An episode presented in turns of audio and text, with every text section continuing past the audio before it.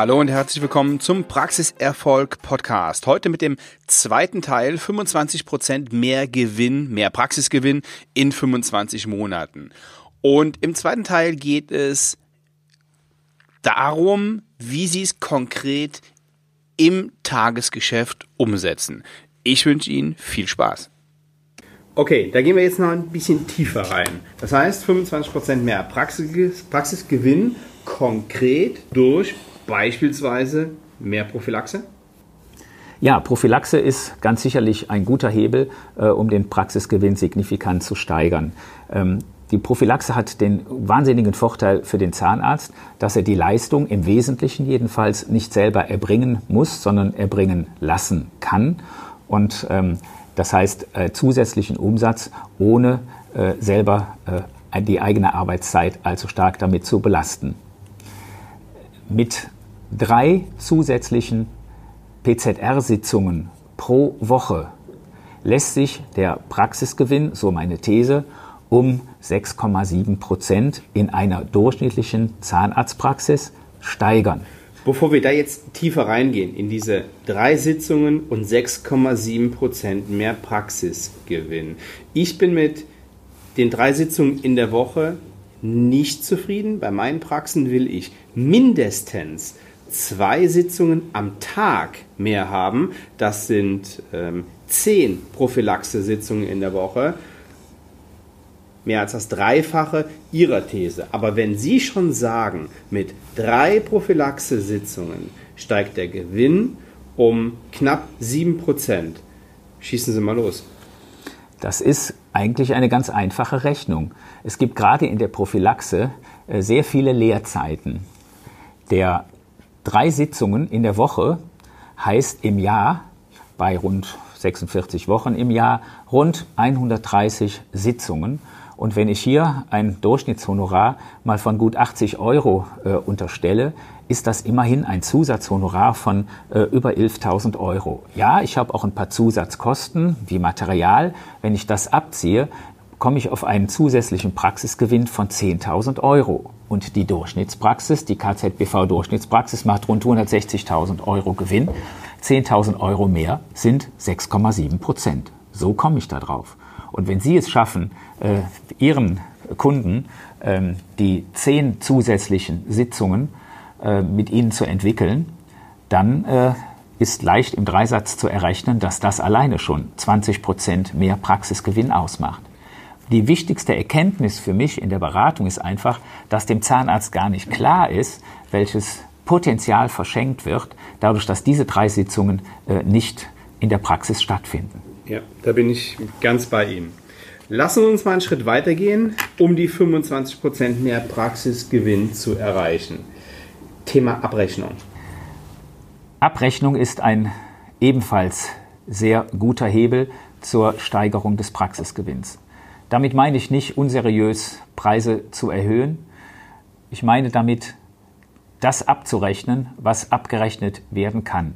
Ich bin selber kein Abrechnungsspezialist äh, und habe nur die Erfahrung gemacht, dass wenn ich Abrechnungsspezialisten äh, meinen Mandanten zuführe, in Kontakt bringe mit Abrechnungsspezialisten, äh, dann ist die Regel, dass hier Beträge von 5.000, 10.000, 15.000 Euro Honorarzuwachs pro Jahr in einer durchschnittlichen Zahnarztpraxis möglich sind. Stopp, darf ich da ganz kurz dazwischen gehen? Das heißt, 5000 Euro im Jahr von Leistungen, die erbracht wurden, aber nicht richtig abgerechnet wurden. Genau, okay. weil der Zahnarzt ganz häufig seine Zahnarzthelferin hat, die die Abrechnung macht, vorbereitet.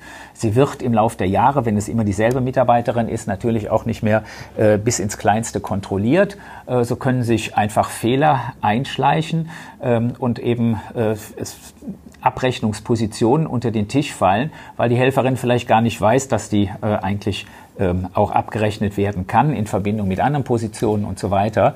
Ähm, das äh, durch, zu durchblicken ist für diese Helferin sehr schwierig, weil sie eben betriebsblind ist. So macht es sehr, sehr viel Sinn, äh, durch einen externen äh, Mitarbeiter, äh, durch einen externen Berater äh, einfach mal die Abrechnung zu überprüfen. Ja, hört sich sinnvoll an, aber die kostet ja auch Geld. Ja, das ist richtig, ähm, aber sehr sinnvoll investiertes Geld. So ein Abrechnungscheck kostet ungefähr 1500 Euro. Brutto, netto? Egal. 1500 Euro plus Mehrwertsteuer, dann wären es, ähm, sagen wir mal, rund äh, 1800, 1800 Euro. Euro. Äh, dann, das ist eine Einmalinvestition, äh, die natürlich wieder reingespielt werden muss. Ähm, und wenn wir jetzt bei 5000 Euro bleiben, ähm, hieße das, dass im ersten Jahr halt nur 3500 Euro hängen bleiben äh, und im zweiten Jahr dann eben äh, die 5000. Ähm, alleine diese 3500 wären ja schon äh, nahezu zwei Prozent des Praxisgewinnes. sodass wir hier auf jeden Fall schon einen weiteren Punkt haben, den Praxisgewinn deutlich zu steigern. Okay, super. Das heißt, wir haben die Prophylaxe, wir haben die Abrechnung. Was gibt es noch? Ein wichtiger Punkt ist die Preisgestaltung. Ich erlebe bei Zahnärzten eine sehr große Zurückhaltung, äh, was diese Preisgestaltung angeht. Weil der Zahnarzt selber diese Zurückhaltung hat, überträgt er die auch auf die Mitarbeiter, äh, die ähm, mit dem Patienten ja auch oft Preisgespräche führen. Und so kommt es, dass wir unter unseren Möglichkeiten bleiben, der Zahnarzt unter seinen Möglichkeiten bleibt, was die Preisgestaltung angeht. Eins sollte man sich vergegenwärtigen. Eine zahnärztliche Leistung ist eine Vertrauensleistung. Der Patient kann sie letzten Endes äh, nicht beurteilen. Er wird es nach Ersatzkriterien beurteilen, äh, wie gut die, wie, ob die Praxis für ihn in Frage kommt oder nicht. Aber dieser Satz, den ich Ihnen jetzt sagen möchte, äh, der hat es in sich. Die vom Leistungserbringer einer Vertrauensleistung, wie es diejenige von Zahnärzten ist, beim Kunden vermutete Preissensibilität ist immer geringer als die tatsächliche Preissensibilität. Das heißt, der Zahnarzt überschätzt total die Preissensibilität seiner Patienten. Er hat vielleicht schlechte Erfahrungen im einen oder anderen Fall gemacht, dass Patienten sich beschweren, ähm, aber er äh, ignoriert, dass äh, die meisten Patienten für eine gute Leistung auch bereit sind, äh, gutes Geld zu bezahlen. Also diese Zurückhaltung in der Preisgestaltung ist durch die Realität in der Summe nicht gerechtfertigt. Gibt es noch einen weiteren Punkt? Ja, einer, der sehr indirekt wirkt, äh, der mir aber ganz wichtig erscheint, ähm, nämlich die Attraktivität der Praxis zu erhöhen. Die Einnahmen äh, der Praxis lassen sich steigern, wenn mehr Patienten, bessere Patienten jetzt unter finanziellem Gesichtspunkt äh, in die Praxis kommen. Äh, die Praxis muss also attraktiv sein. Und äh, die Frage ist, was nimmt ein Patient wahr, wenn er in die Praxis reinkommt? Das ist eine sehr kritische Frage, die man selbstkritisch mal beleuchten sollte, nicht nur für sich als Inhaber, sondern vielleicht auch äh, mit den Mitarbeitern. Und hier habe ich eine Erkenntnis, die äh, uns in der Kanzlei vor vielen Jahren dramatisch weit nach vorne gebracht hat. Äh, und diese Erkenntnis heißt, wir müssen nicht 100 Prozent besser sein als unsere Wettbewerber, sondern wir müssen ein Prozent besser sein in 100 Kleinigkeiten. Und ich glaube, äh, wenn dem Zahnarzt, der Zahnarztpraxis gelingt, diese 100 Kleinigkeiten ähm, zu finden und dort eben etwas besser zu sein äh, als die Wettbewerber, dann wird das Bild der Zahnarztpraxis äh, in den Köpfen der Patienten ein völlig anderes werden, äh, als es möglicherweise jetzt ist. Jedenfalls die Attraktivität wird sicherlich deutlich gesteigert werden. Und das gibt natürlich mehr Ansatzpunkte für mehr Praxiseinnahmen. Ja, klingt logisch. Das, das es schon oder gibt es noch weitere Punkte, ja. die äh, der Zahnarzt angehen kann? Ja, es gibt äh, noch, noch viele Punkte. Einer äh, beispielsweise äh, scheint mir die Arbeitszeit des Zahnarztes zu sein. Äh, wenn wir hier mal reflektieren äh, und die Erhebungen der Kassenzahnärztlichen Bundesvereinigung zu Rate ziehen, dann kommen wir zu dem Ergebnis, dass der Zahnarzt äh, rund 47 Stunden pro Woche arbeitet und davon 34 Stunden am Stuhl, also reine Behandlungszeit, acht Stunden Verwaltungszeit und fünf Stunden sonstige Arbeitszeit. Das ist äh, Fortbildung, das ist äh, äh, Teilnahme an, an Sitzungen der, der Verbände, äh, berufspolitische Aktivitäten und dergleichen. Die Lehrzeiten, die der Zahnarzt also in der Praxis verbringt und behandeln könnte, aber nicht, tatsächlich nicht behandelt, sind in diesen Behandlungszeiten von 34 Stunden enthalten.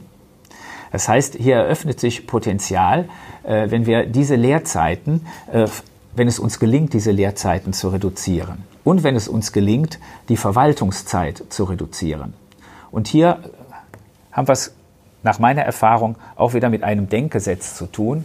Äh, keiner in der Praxis ist so gut wie ich als Zahnarzt, das kann ein Mitarbeiter nicht. Naja, möglicherweise kann er es doch. Er kann zwar nicht behandeln, aber er kann den Zahnarzt in der Verwaltungsarbeit unterstützen. Und ich glaube, das ist eine sehr sinnvolle Strategie, äh, die Verwaltungszeiten äh, dadurch zu reduzieren, dass man Aufgaben an die Mitarbeiter überträgt. Das ist auch schon ganz simpel nachvollziehbar, wenn man weiß, äh, dass alleine eine durchschnittliche Zahnarztpraxis ein Zahnarzthonorar erwirtschaftet in der Größenordnung von knapp 300 Euro pro Stunde wenn ich weiß als Zahnarzt, ich kann wahrscheinlich 300 Euro pro Stunde Honorar erzielen, dann ist es doch sehr sinnvoll, diese eine Stunde zu investieren und sie die Arbeit dann jemanden machen zu lassen, äh, der als Mitarbeiter vielleicht 20 Euro die Stunde kostet. Das ist ein Gewinnschub, äh, wenn ihm das gelingt. Da bin ich ganz bei Ihnen. Da gibt es übrigens eine eigene Podcast-Folge. Ich habe die Episodennummer jetzt nicht im Kopf, aber da geht es genau darum, was ihre Arbeit wert ist und ähm, ja, ob das nicht ein anderer, ob, oder nicht ihre zahnärztliche Leistung, sondern auch viele Leistungen oder viele Arbeitsgänge, die sie so nebenbei machen, nicht ein anderer deutlich günstiger machen kann. Wenn man es mal groß, grob überschlägt, eine zusätzliche Behandlungsstunde je Woche, also durch Ausmerzen von Lehrzeiten und eben Delegation von Verwaltungsarbeiten. Das Potenzial ist eigentlich höher, aber wenn man nur eine einzige Behandlungsstunde zusätzlich erbringen kann, dann heißt das doch bei 45 Wochen ähm, und 278 Euro Stundenhonorar, so wie es ex exakt von der KZPV mal ausgerechnet wurde, äh, dass ich ein zusätzliches Honorar pro Jahr erzielen kann von 12.510 Euro, dem de facto so gut wie keine äh, nennenswerten Kosten äh, gegenüberstehen, wenn ich mal von Material absehe.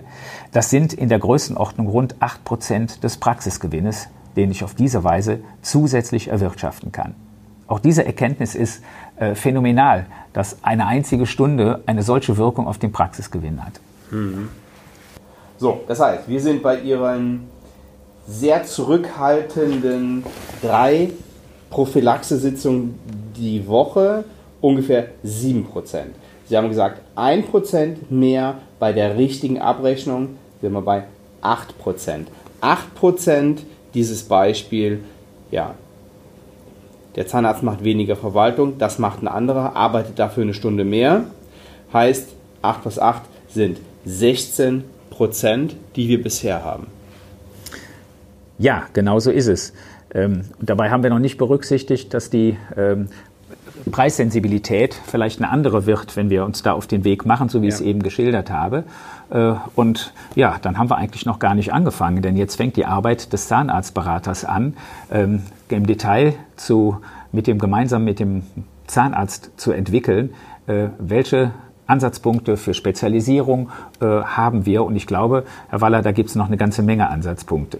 Genau, da kommt, die, da kommt eigentlich mein Job ähm, ins, ins Spiel. Ja? Da reden wir über zielführende Kommunikation, über Preispolitik, Organisation, Bestellsystem und, und viele Dinge mehr. Also da ist noch ein riesiges Potenzial. Und dann kommen wir zum, zum letzten Punkt, nämlich Handeln. Wie erreicht der Zahnarzt sein Ziel? Wie stellt er sicher, dass ja, er das Ding angeht und unterwegs nicht aufgibt? Das ist eine sehr, sehr entscheidende Frage, ähm, die den Anfangsimpuls ähm, aufnimmt, den wir jetzt gerade hier gesetzt haben, der aber ganz leicht verpuffen kann. So ähnlich wie wenn der Zahnarzt äh, in eine Fortbildung geht äh, zur Entwicklung seiner Praxis, wenn man sich vorstellt, auf unser Seminar 25 Prozent mehr Praxisgewinn und die neue Mitarbeiterin in der Zahnarztpraxis fragt den alten Hasen, äh, die äh, Kollegin, ähm, der geht jetzt dahin, was, was wird da passieren? Und dann sagt die ältere Kollegin äh, zu der jüngeren, äh, eigentlich gar nichts. Der wird am Montag wieder nach Hause kommen, wieder in die Praxis kommen, äh, mit leuchtenden Augen und spätestens am Donnerstag hat er vergessen, was er machen wollte äh, und in einer Woche weiß er selber schon nicht mehr oder in zwei Wochen, äh, was da ähm, er auf den Weg bringen wollte. Also, äh, worum es geht, ist das Scheitern am Umsetzen. Das Scheitern am Umsetzen äh, muss bekämpft werden.